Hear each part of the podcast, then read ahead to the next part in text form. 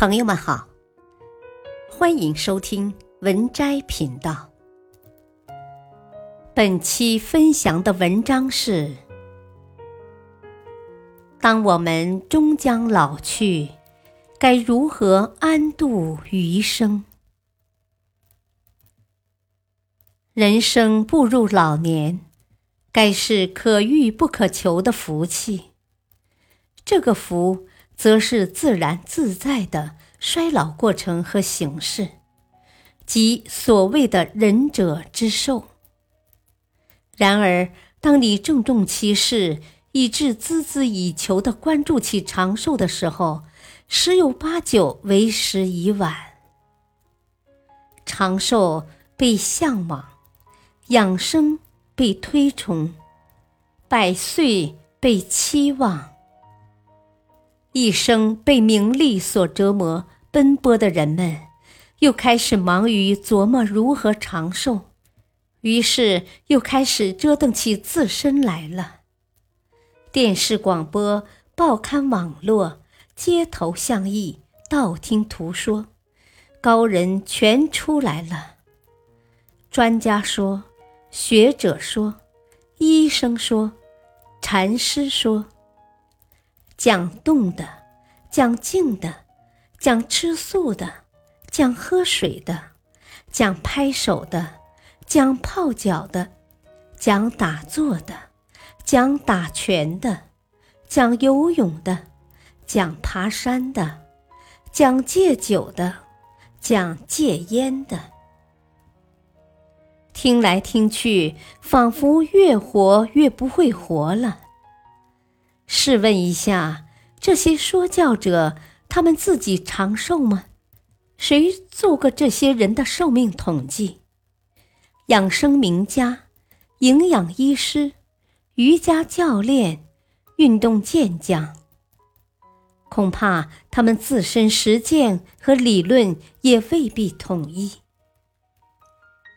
长寿的条件，天好，地好，水好。人也好，如此奢侈，能自主吗？长寿的要素，遗传、习惯、性格、心态，如此复杂，能优选吗？物质的享有无穷无尽，精神享受五花八门，灵魂的安息飘渺无依。暴敛天物，大自然的报复多么迅速精心，安居乐业似乎到了跟前，忽的又走远了。信天由命的老话不合时宜了。那么如今长寿秘诀何来？你问问山村的老农吧，他们不懂养生，只求谋生。不懂健身，只爱劳动；不懂休闲，只惯安眠；不懂营养，不懂健身，但腰腿灵便；不懂旅游，但门外就是大自然。你问问百岁老人吧，他们大概连半套养生也讲不出来，讲出来也未必符合标准。他们反倒有爱喝酒的，常抽烟的，吃肥肉的，从不体检的，很少洗澡的，而且多是历经艰难，不辍劳心，一生粗衣舒食的。哪个活法长寿？正像幸福是个自我感觉，难有统一的客观标准。或许也是个各得其所的、因人而异的自我感觉吧。别人的活法只能欣赏，不能照搬；跟风的魔法，邯郸学步，适得其反。千篇一律的健康指标，误人不浅。老年体征的退行性变化，应该视为正常。何必当作病变？天天测血压、量体重，形成负担，为此食寝不安，反生大患。抗衰老，衰老岂能抗？天下哪有长生不老的妙药灵丹呢？真善美，第一是真，有真才有善与美。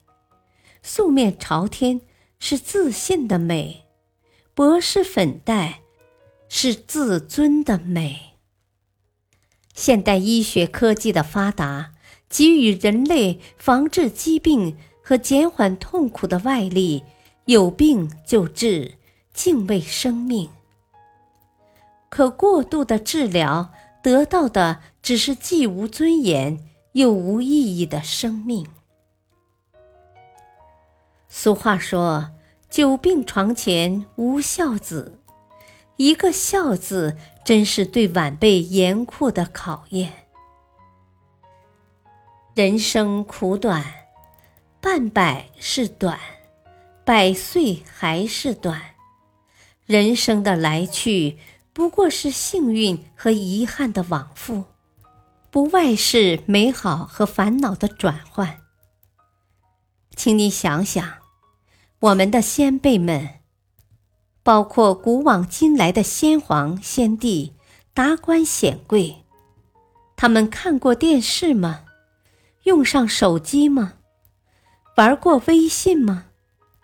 今天的我们多么幸运呢！偷着乐吧。世间的美好多着呢，谁能享有完全？未来的精彩多着呢，谁能享有永远？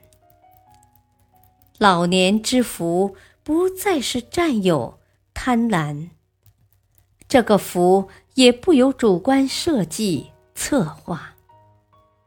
老来之福，在于随遇而安，及时行乐。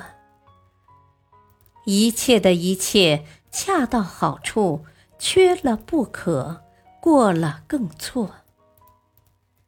长寿的前提是能自理，是不麻烦，少麻烦别人。不然，则是孔子所言：“长寿多辱了。”辱。就是失去了尊严。如果老来还可以给予他人，包括儿女帮助，那已经不属于我们的责任，而是老有所为的自我需要的乐事了。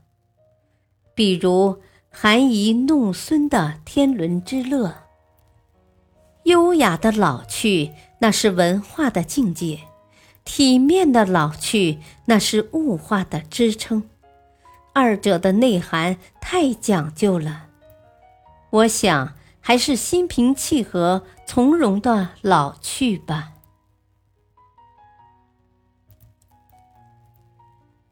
本篇文章选自微信公众号“美文参阅”，感谢收听，再会。